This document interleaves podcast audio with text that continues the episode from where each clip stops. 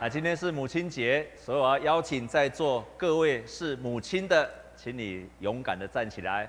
我们要用最热烈的掌声来祝福，也感谢这些做妈妈的，辛苦了，各位妈妈们辛苦了，谢谢你们养育很棒的儿女，请坐，请坐。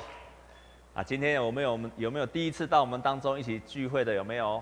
有没有第一次啊？好，有一位，我们也请你站起来，我们热烈掌声来欢迎。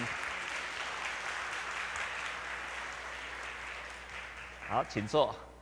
好，报告一件事情，也就是因为我们看到最近因为华航的机师的事情，所以有一些染疫的情形，有一些扩张。啊，我们教会没有停止敬拜，但是请各位不管在大小聚会啊，请一定要把口罩戴起来。消毒、量体温，让我们一起配合政府做好的防疫的措施。啊，同时我们看新闻都有报道说，如果你有经过哪些相关的地点，你需要自主隔离的，啊，也请你就自行这样做。好，就照着政府所规定的，我们努力的来配合，好让我们有个安全做礼拜的地方。在上个周，我有用祷告到。扩张你的思想，你要祷告到扩张你的思想。所以在上礼拜我的信息当中，我特别提到亚比斯的祷告。在亚比斯的祷告说，他在非常困难的当中，他跟上帝祷告说：“你要赐福给我，扩张我的境界，常与我同在，叫我不受灾遭害。”所以亚比斯在非常困难的当中，仍然做伟大的祷告。用祷告到你的思想可以扩张。那今天我要分享就是祷告到让你的信心成长。你的祷告要祷告到让你的信心成长。我们跟左右的人跟他说：愿你有一个很棒的信心。啊，今天是母亲节。所以希望我们在座很多做子女的，回家里要帮忙做家事。你可能过去一年都没有做家事，至少今天要做家事，好吗？要帮忙洗碗，孝顺你的父母，至少今天要好好表现好一点。有一个孩子他在母亲节的时候回到家，那就跟妈妈说：“妈妈，今天是母亲节，所以今天碗你都不用洗了，等到明天再洗。”好，啊，你要帮忙他洗，好。有一个。在美国有一个大学，他有一个教授，这个教授是一个体育的教授，也专门在帮他的球队来面试那些球员到他们的球队里面去，所以他专门做这个工作，因为那是一间非常棒的、也非常好的、也很有条件的美国大学。他最后在 interview 的时候，最后。人家就问他：“当你到你最后这一关，决定你要不要接收这个学生的标准是什么？”他说：“通常到我这最后一关的，来到我这边的时候，大家每个条件都非常好，每一个人也都有很好的背景，也有很好的训练，原来是一所名校，所以到我这里来的时候，大概条件大概都差不多，都很好。我只看一件事情。”我只看一件事情，就是信心。因为他说，你再好的球员，如果当他在比赛的那一刻，或者是他在上一局比赛挫折了，或者是他在众人的面前，他能不能把他的所有的能力跟技巧激发出来的，只有一件事情，就是信心，就是信心。所以，再好的球员，如果他没有信心；再好的技巧，他没有信心，他在上一局挫折了，到这一局他就没有信心了。他在人少的时候表现得很好，在人多的时候就表现不出来。他在平常的比赛没有问题，在最终的决赛的时候他就没有信心了。他说：“这即使他很有信心，他没有信心，他再好的技巧都表现不出来。刚好信心。”正正好，都多赫是基督教信仰的核心中的核心。几乎所有一切基督教的信仰都围绕着信心。所以今天我特别想要在祷告，在上个礼拜我说祷告到让你扩张你的思想，在这礼拜我要我们来操练一件事情，就是你要祷告到有信心为止。你的祷告必须要祷告到有信心为止。我们在跟左右的人跟他祝福说：愿你成为一个大有信心的人。今天我们刚好在读最近我们的教会的读经进度，刚好在读出埃及记。我们看到出埃及记这段经文，出埃及的故事，这段故事几乎在以色列的历史当中，成为一个非常关键的事件。而每一个上帝的恩典跟拯救当中，所有上帝的恩典跟拯救当中，必然有人信心的回应。一个拯救的事件，当然是出于上帝的恩典，上帝的能力。可是，一个拯救事件的开始是上帝的恩典跟上帝的能力，可是他能不能完成，还有另外一部分，就是人可不可以用信心回应？人如果没有信心回应上帝拯救的恩典，拍谢跟他一半了那样，只有一半，不会成就的。我们看到出埃及记这个故事，我们常常去说到上帝极大的能力来拯救以色列人，在以色列从四百年的奴隶当中被拯救出来。可是，请你要注意。在这个事情上，上帝要以色列人用信心的回应，所以要成就上帝的拯救和恩典，必须有人有信心的回应，不然拯救不会成就，恩典也不会实现。所以，当以色列人他们在解释这件事情，你可以看见后面的人在解释以色列这个事件，他们怎么解释？在希伯来书第十一章。在这个地方，他们这样说：《希伯来书》的十一章二十七跟二十九节，他这样说，他他提到这件事情，提到摩西说，他因着信就离开埃及，不怕王怒，因为他恒心忍耐，如同看见那不能看见的主。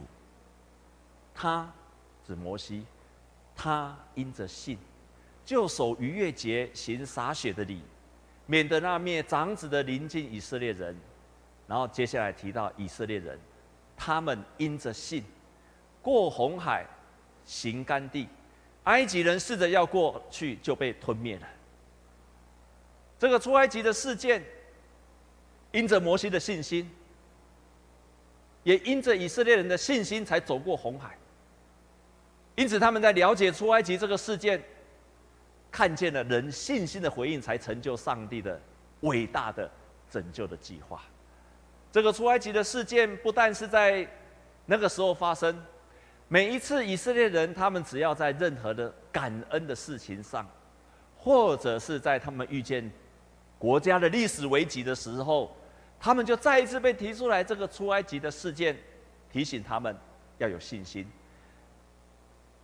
我这一次特地去查考，到底在圣经的当中出现过多少次的出埃及这个事件，数不清了。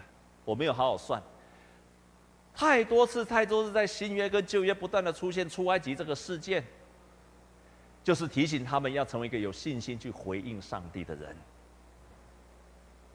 那么在信仰上，在圣经上教导我们的信心是什么？可能跟你所了解的不一样。所以，亲爱的弟兄姐妹，今天这一段。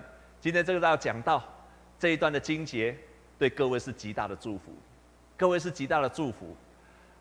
我也很高兴，我在预备这一段圣经节的时候，圣灵不断的启示啊，你可以这样讲，可以这样讲。所以我相信今天这一段的圣经节绝对对你有很大的帮助。圣经上在提到的信心，可能跟你所了解的不一样，但是你可以做得到。我们来看信心第一个定义。信心是你相信自己可以胜过眼前的危机。那个危机还在，还没有解决，但是在你的心中，你相信你可以胜过它，你相信你可以胜过这个危机。这是圣经提醒我们的第一个信心的定义。然后你看看今天的出埃及记的第十四章第十到十三节，我们看到以色列人的一开始的反应。第十节说。法老临近的时候，以色列人举目看见埃及人赶来，前面是红海，后面是以埃及的追兵，以色列人就甚惧怕。其实以色列人一开始是充满了害怕的，就甚惧怕。他们向耶和华哀求，甚至对摩西说：“难道埃及没有坟墓吗？你把我们带来死在旷野吗？你为什么这样带我们，将我们从埃及领出来呢？”其实以色列人他们心中充满了抱怨，在那个危机当中，前后夹兵，前有红海，后有追兵，他们是充满了害怕当中抱怨的出来，在害怕的当中不断的抱怨，你常常许多的害怕会产生抱怨，不断的抱怨，抱怨摩西说：“你为什么这样待我们？我们难道死在埃及不是比较好吗？为什么让我们死在旷野？”然后我们接下来看，当摩西开始在带领他们出埃及，他们一样抱怨：我们在埃及岂没有对你说过，不要搅扰我们，容我们服侍埃及人吗？因为服侍埃及人比死在旷野还好。很多的抱怨，我高度怀疑，圣经没有记载，但是我高度怀疑，这一群在这个地方抱怨的人。这一群人，我高度怀疑，我没有考证。这一群在这个地方抱怨的人，就是在旷野继续抱怨的那一群人，甚至于也因为这一群人，让整个以色列民族必须在旷野漂流四十年。我高度的相信，而且怀疑，就是这一群人影响了整个以色列人的。命运，因为他们从一开始就抱怨了，一开始就抱怨了，在一个群体当中，总是会有一群抱怨的人。可是我们要看看摩西，摩西他怎么讲？摩西对他们说，对他们讲三件事情：不要惧怕，只管站住，只管静默，不要害怕，站住，安静。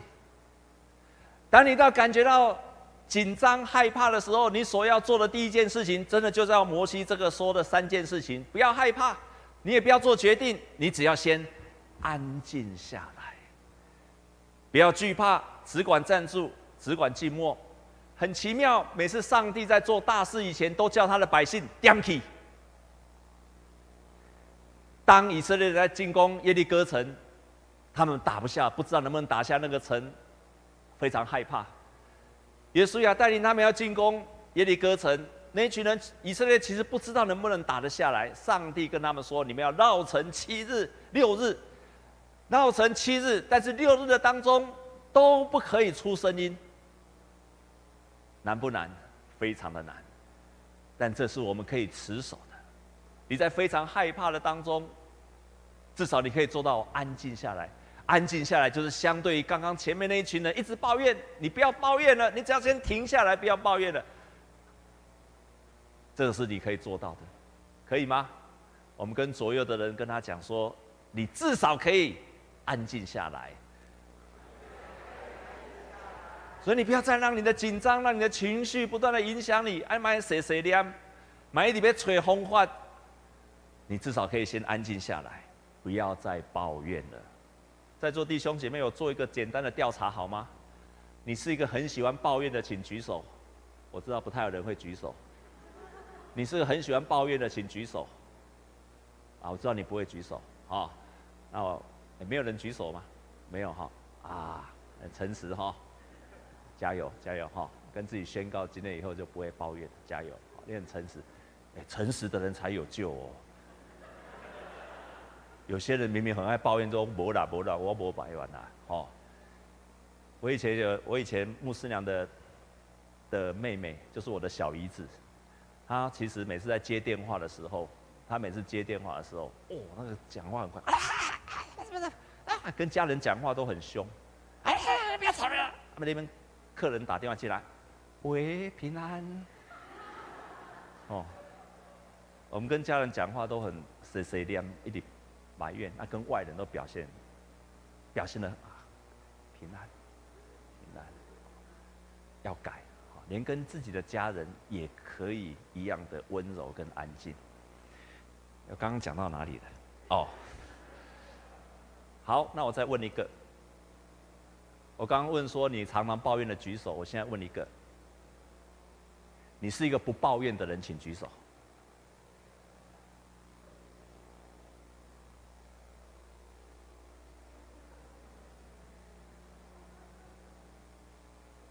那请问你是什么人？你是什么人？请注意，摩西告诉他们说：“不要惧怕，站住，只管静默，能够 hold 住自己的情绪，说我不要害怕，我安静，我不要抱怨。”这是我们要努力的部分。如果你真的要抱怨，你可以在祷告当中跟神讲，你可以找信任的人，但是不要一直一直重复同样的事情。摩西告诉他们：“你不要害怕，你要站住，你只管静默。”我们看摩西表现出来的信心是什么？他在信心是什么？我非常喜欢这个定义。信心一开始是一种灵里的感态度。充满自信的感觉，一种在任何情况下都能所向无敌的感觉。感觉不是信心，但是信心会产生所向无敌的感觉。感觉不是信心，但是信心会产生这个感觉。你在灵里面产生的信心，会产生的一个我对任何的事情都能够胜过的感觉。在你的心里，我相信这件事情我可以胜过，那就是信心的。为什么你需要祷告到信心？你的祷告会让你祷告到有一种感觉出来说，你可能一开始胜不过这个情况，不管你正在面对的情况是什么，你一开始是害怕的，你开始祷告，你祷告到最后就是让你我可以胜过眼前这个情况，那就对了，那就对了。你从害怕的感觉变成我可以胜过的感觉，那就对了。这是我们在祷告当中可以得到的确据，所向无敌的感觉。我可以胜过每一件事情，不管前面是高山是低谷，我都可以胜过。你前面的困难也许还在，但在你的祷告当中，你在心理上已经可以胜过了，那就对了，那就对了。第二个，我们看见信心是什么？我超喜欢这个定义的。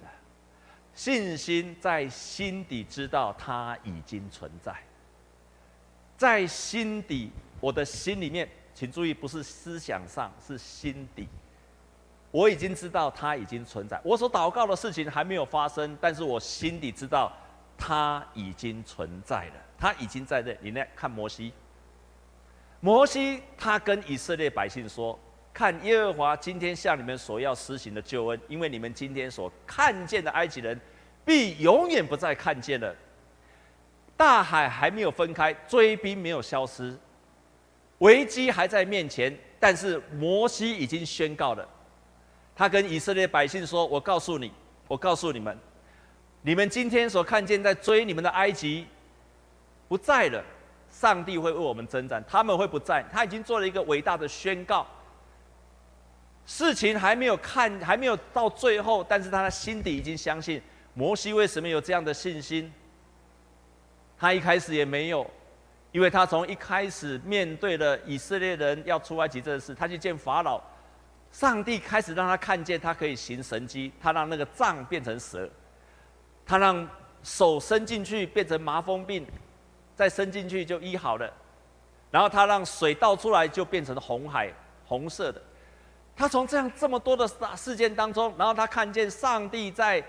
埃及人当中死了十次的大灾难，他从那个当中，他已经从他心里面，事情还没有发生，他心里已经相信在我的里面。你看这一段的圣经节，希伯来书十一章一到三节就在跟我们讲这种信心。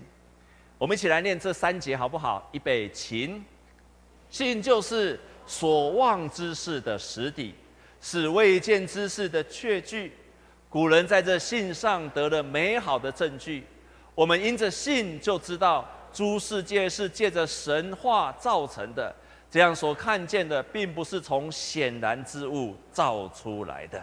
这段经文在这个告诉我们说，你看的东西，你在所望之事，你所盼望的事情，它还没有发生，但在心里面你已经有确信了，有确据了。你还没有看见事情的发生，但是你在心里面。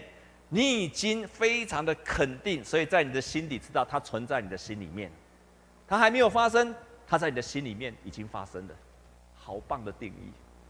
你的祷告如果没有办法祷告到这种，我祷告到最后，我的心里相信说它已经发生，然后我可以跟别人说，像摩西说：“你注意看，上帝今天会做什么大事？”你注意看那个，你的祷告还没有到信心的阶段。刚好在过去几周，有一个妈妈，然后她请我为她的孩子祷告。这个孩子很小，但是常常看到大人没有看见，可是他常常看到那些奇奇怪怪的、很吓人的事物。那他就请我为他祷告。因为这是第二次，我就为他祷告。他在好哎，大概呃一两年前发生过，我就为他祷告。就最近又来了，我又为他祷告。祷告完之后，这个小孩子就好了，很好睡觉，那些看见的那些不好的东西都消失不见。这个妈妈就问我一个问题：牧师，我也为他祷告。牧师，我也为他祷告。为什么我祷告没有效？为什么牧师你祷告有效？是不是因为你是牧师才有效？是吗？请问是吗？是因为牧师祷告才有效吗？是吗？啊，你是你是你是你是安诺？你认为是因为牧师，因为牧师祷告才有效的，请举手。是因为牧师祷告才有效。你认为是因为其他原因的，举手。我给你讲一件事情，我以前也是传道人，神学院的老师。我印象很深，在二十年前，我还在台湾神学院当老师的时候，有一天的早上，差不多十一点多，刚好那个时候，突然学生跑来找我。老师啊，老师啊，赶快过来！原来怎么样？我们在宿舍当中有一个神学生，他被鬼附了，他被鬼附了，他就在宿舍当中就躺在地上。哇，旁边十几个学生拼命在那边很大声，一直为他祷告，一直对他祷告。亲爱的弟兄姐妹，老实跟你讲，当学生来找我去的时候，我怕得要死，我也怕得要死，我也不太敢去。但是学生都来找了，老师怎么可以说我怕呢？所以我就硬着头皮去，所以他们已经在那边一直很多人在那边祷告了，我也赶快过去跟着大家一起祷。啊，他们说老师，不然你是老师，你应该比较厉害，那请你来为他祷告。所以他们喊完了之后，就换我来喊啊，剩我一个人在那边喊，喊到最后都没有声音。我记得大概祷告了两三个小时，啊，那个人还是没有用，还是一样。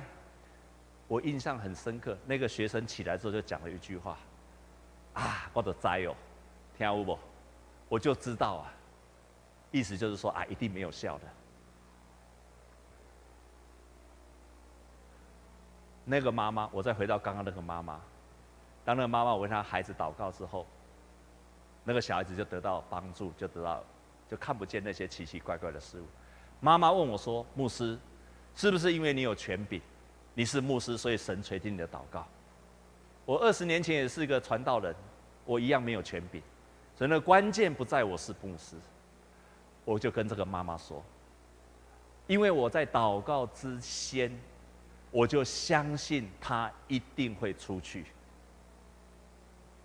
明白我的说的意思吗？在我祷告之前，我就相信这件事情会成就，也就是圣经上所说的，事情还没有发生，在你的心底，你已经有确定。在你的心底，你已经相信这件事情会成就了。所以信心是这样子的，基督徒的信心是你在祷告之前，你已经相信这件事情会发生。你可能没有那样子的信心，该怎么办？你没有那样的信心，你就跟上帝说：“上帝啊，我信，但是我信不足，请你帮助我。”我是经过二十年这样的操练之后，我才开始有这样的信心。所以那并不是一朝一夕。摩西在面对红海，他有这样的信心，是因为他之前看过了他怎么样让他的杖变成蛇，他怎么样让看见上帝的十个降灾，所以在他的心里面，他充满了信心。这一次面对了前面是红海的时候，对他来讲，那个信心已经不是问题了，变成他的 DNA 了。但是一开始我们不会有这样的信心，我们会像以色列人一样的害怕。因此。在我们操练的当中，你会越操练越祷告，就会越有信心。所以信心的第二个定义，就是在你祷告的时候，你在心底就确定它的存在。信心的第三个定义，一定会产生信心的行动。信心的祷告，祷告到有信心，最后一定会产生行动。所有所有的祷告到最后有信心，必然会产生信心的行动出来，一定会有行动。我们来看下面这段经文：耶和华对摩西说：“你为什么向我哀求呢？你吩咐以色列人往前走，你举手向海伸杖，把水分开。以色列人要向海中走干地。你注意到了没有？上帝跟摩西说：‘麦个吉德啊！’”不要再哀求了，你现在要做了一件事情，把你手中的杖举起来，然后比向红海，然后你吩咐以色列人向前走吧。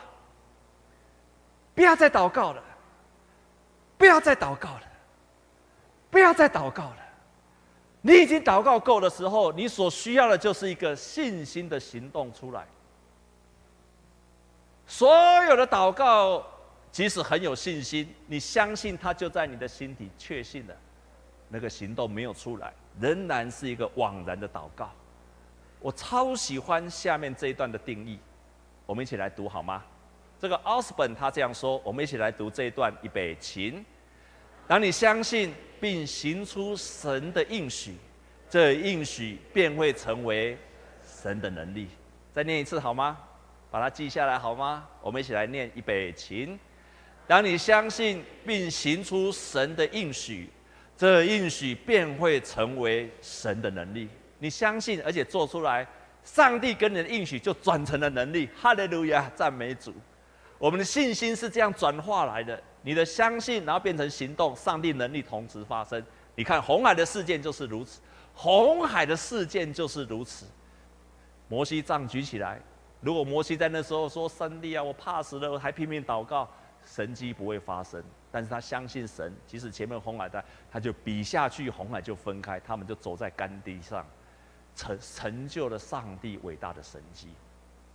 我非常喜欢的一个牧师叫 George Muller，乔治·穆勒，他是一个很棒的信心的人，也是一个常常祷告蒙应允的人，在他一生当中有五万次祷告蒙应允，几乎他所祷告的神都垂听。有一次。当他在礼拜六的下午要到魁北克，要搭船，但是那一天船到处大海上都是雾，很浓的雾。那个船长就跟他说：“我们不可能准时到，在礼拜六的下午到魁北克。”乔治·穆勒就跟他说：“我们一定可以准时到，为什么？因为就算你的船没有办法如期抵达，我的上帝会用其他的方法。”过去五十七年来，我从来没有一次在负主的事上而爽约。我们一起来祷告吧。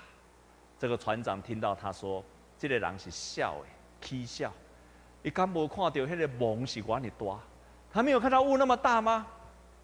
他疯了吗？”基督徒常常会做发疯的行为，就像摩西在那个时候把杖举起来向大海比下去，疯了吧？我想，当时的以色列百姓都说：“摩西，你起笑啊！”基督徒会敢做出一个信心的行动出来。别人说你疯了，但是你的心底有根据。乔治·穆勒就这样跟船长说：“我要来祷告，我要来祷告。”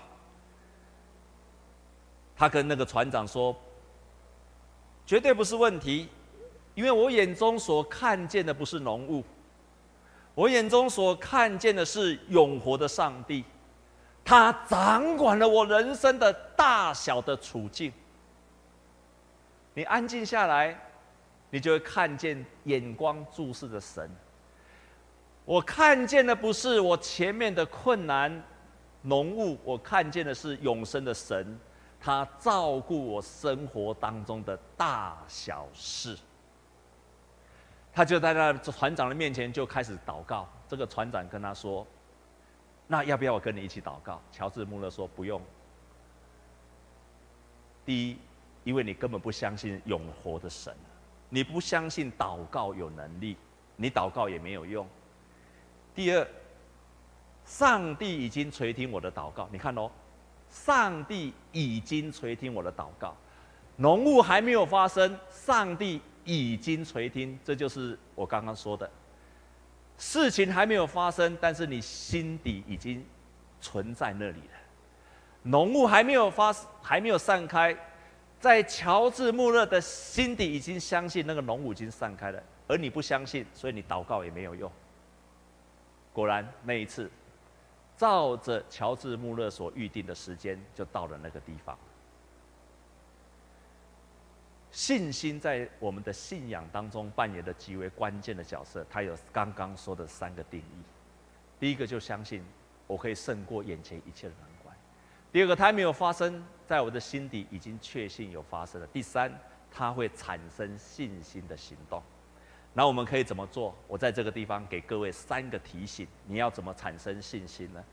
三个提醒：第一个，你要渴慕迫切的祷告。第二个，你要照着神所应许的祷告；第三个，你要坚持而且忍耐的祷告。你要做，你可以做这三件事情：渴慕、渴慕再渴慕的祷告。你要照神所应许的祷告，你要坚持忍耐到祷告。我特别要提醒，你要迫切渴慕的祷告。为什么？创设长老教会的牧师加尔文。他曾经说到祷告时，他讲这样子的话，他说：“我们在祷告的时候，不但在思想上要专心，在情感上要迫切的求告神。”我后来发现，长老会的信徒祷告都不迫切。你不一定很大声，但是你要迫切，你要迫切。我在韩国教会看到韩国人的教会的祷告，他们不管是长老会什么，他们祷告都很迫切。都很迫切，你只要很迫切，你就会有那个迫切的样子。你的迫切是在表达你多么渴望神来成就这件事情。所以加尔文他接着说：当我们向上帝祷告的时候，我们应当深感自己无能为力，并且迫切的思考我们有多么需要我们所求的一切，而在祷告中迫切的，甚至于迫不及待的想获得我们所祈求的。你多迫切，代表你多么渴望神来成就这一切。所以，等一下我们要祷告的时候，请你的祷告不要变成一个加尔文特别提醒，不要变成当你不迫切的时候，会让你的祷告变成一种形式化的祷告。我就是爱祈祷，好啦，我就给干嘛祈祷。一个没有迫切的祷告，会变成一个形式化的祷告。这是加尔文提醒我们。我多么盼望我们的教会是一个迫切祷告的教会，每一个人都迫切祷告。然后我们的祷告要照着神所应许的。加尔文同时说，你在祷告前要认罪，并且不要把你的愚昧和邪恶的期望带入里面，不要把你邪恶的期望带入你的祷告，也就是圣经上所说你的妄求。你可以照着圣经上所教导的去求，但是不要照你心中邪恶的期望去祷告。最后，你要坚持忍耐到祷告。坚持忍耐祷告，就像什么？你在种一棵树下去，你开始种花，在这一个花园里面，你种树或种花。当你开始种下去，或者说你要种一片稻子，你种下去时，你开始种下去，你就开始，你有盼望，你盼望有一天整个。花园都布满了花，可是那个时候长出来的，请问是什么？刚开始种下去的时候，你种下种子之后，请问长出来的是什么？是什么？杂草。最先长出来常常是杂草。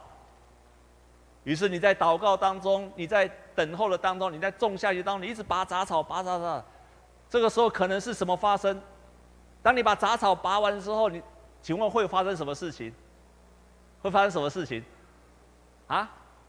会发生什么事情？阿丁诺伯的敬会，杂草拔完之后会发生什么事情？你猜猜看。拔完了之后，杂草会继续再长，对不对？你又要再去拔杂草，但是在拔的时候，拔完了再回去的时候，其他杂草又继续出来了。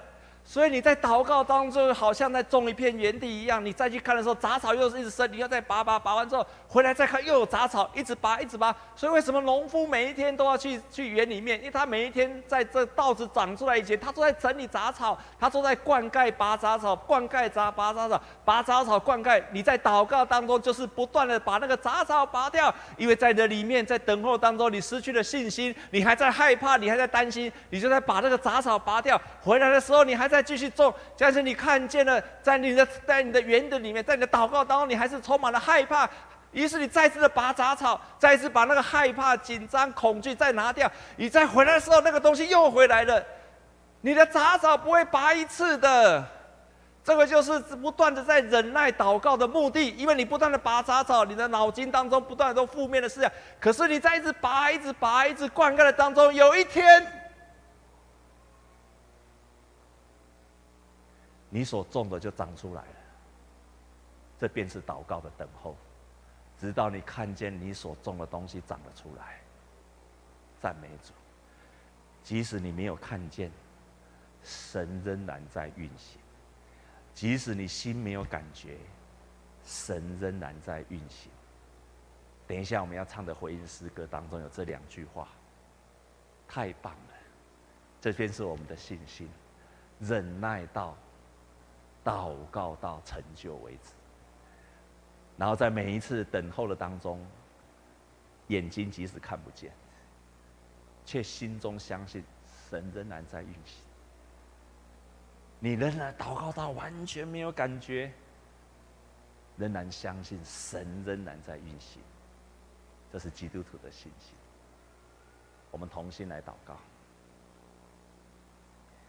亲爱的主，帮助我们。恢复那种迫切的渴慕，好，了我们的祷告带出信心，还有信心的行动，还有神的大能，也帮助我们。我们是一个软弱的个体，我们常常知道要有信心，但是我们常常是信不足。愿圣灵来帮助我们，也愿圣灵在我们敬拜的时候就浇灌了下来，在每一个人的心中。好，让我们那里面的信心开始成长起来。感谢你，你这样子教导，我们就照这样行。我们要看见你伟大的神迹奇事，奉耶稣基督的名祷告，阿门。